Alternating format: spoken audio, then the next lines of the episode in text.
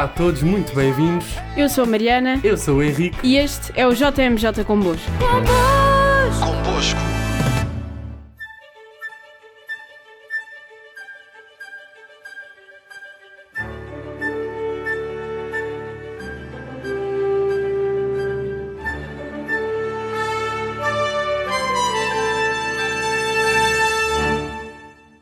No episódio de hoje, seguimos para a JMJ de 2005 que se realizou na Colónia. Poucos meses após a sua eleição, o Papa Bento XVI foi peregrino da Jornada Mundial da Juventude, em 2005, na Alemanha, no seu país de origem. Colónia, onde se celebrou mais uma JMJ, acolheu-o com alegria e muito calor humanos. Ali, Bento XVI seguiu as pegadas de Pedro, com o bastão que lhe foi confiado por João Paulo II. Foram cerca de 800 mil os jovens presentes nessa JMJ. No entanto, na vigília do dia 20 de agosto, acompanharam o Papa Bento XVI cerca de um milhão de jovens. Na missa, no domingo 21 de agosto, o Papa Bento XVI indica a Eucaristia, exorta ao perdão e à aproximação. Sei que vocês, como jovens, aspiram grandes coisas e querem comprometer-se por um mundo melhor. Demonstrem aos homens, demonstrem ao mundo que ele aguarda precisamente este testemunho dos discípulos de Jesus Cristo e que, sobretudo, mediante o seu amor, poderá descobrir a estrela que nós seguimos. Foi também por iniciativa do Papa Bento XVI que a vigília da JMJ passou a contemplar um tempo de adoração ao Santíssimo Sacramento. Viemos adorá-lo. Foi o tema escolhido para este encontro. Este impele os jovens a seguirem a rota dos Reis Magos, deixando-se guiar por uma estrela e regressando por outro caminho. Este é uma alusão aos caminhos de fé e um apelo à evangelização. Pede-se a estes jovens que deixem tudo e tragam a sua grande vontade de adorar a Cristo e de deixá-lo ser o caminho das suas vidas.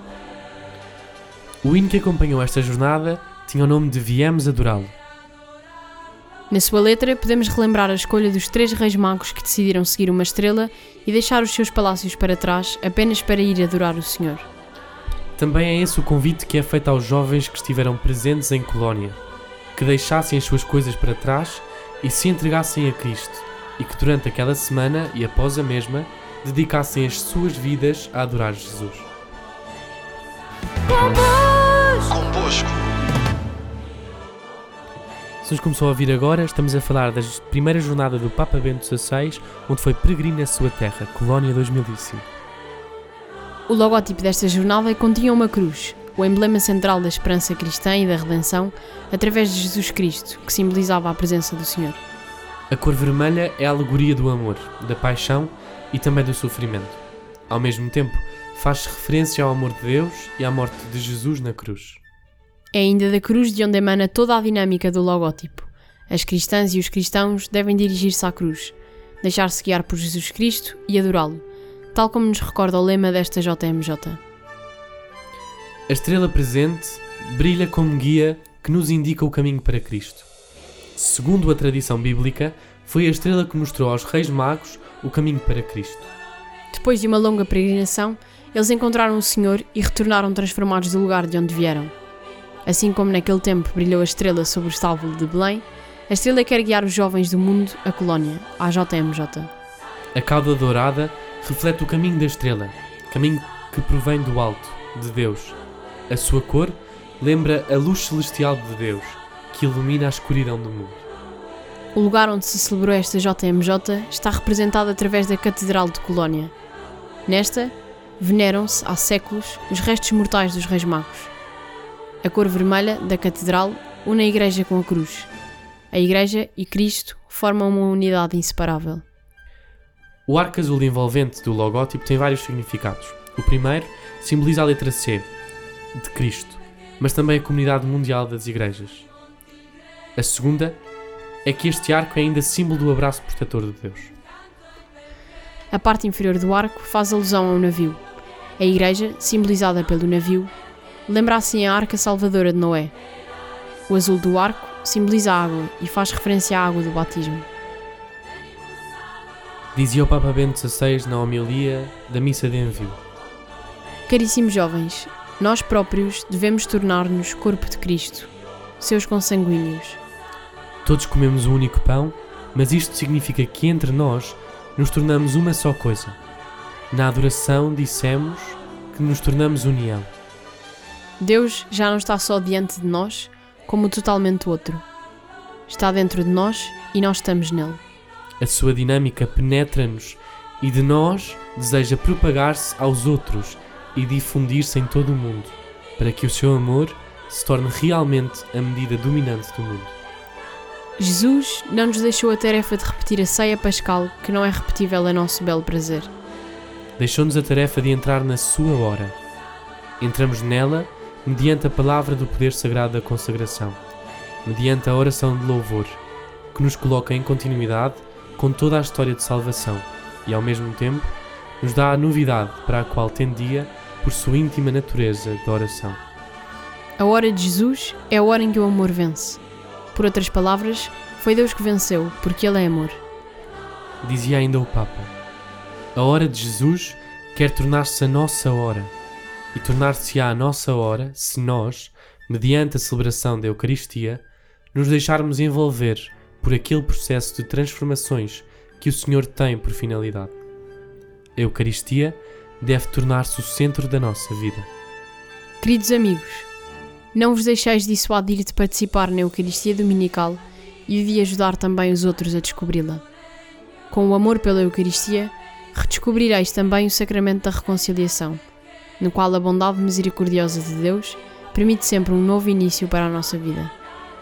Quem descobriu Cristo deve conduzir a Ele os outros. Uma grande alegria não se pode ter para si. Ajudai, queridos amigos, os homens a descobrir a verdadeira estrela que nos indica o caminho, Jesus Cristo. Procuremos nós próprios conhecê-lo sempre melhor para poder, de maneira convincente, guiar também os outros para ele. Vivendo e agindo bem depressa, dar-nos-emos conta de que é muito mais belo ser úteis e estar à disposição do próximo, do que preocupar-se unicamente pelas comodidades que nos são oferecidas. Sei que vós, como jovens, aspirais pelas coisas grandes, que quereis comprometer-vos por um mundo melhor. Demonstrai-o aos homens, demonstrai-o ao mundo que aguarda precisamente este testemunho dos discípulos de Jesus Cristo e que, sobretudo mediante o vosso amor, poderá descobrir a estrela que nós seguimos. Caminhamos em frente com Cristo e vivamos a nossa vida como verdadeiros adoradores de Deus. Convosco. Terminamos este programa ouvindo o hino desta JMJ em Colónia. Viemos adorá-lo.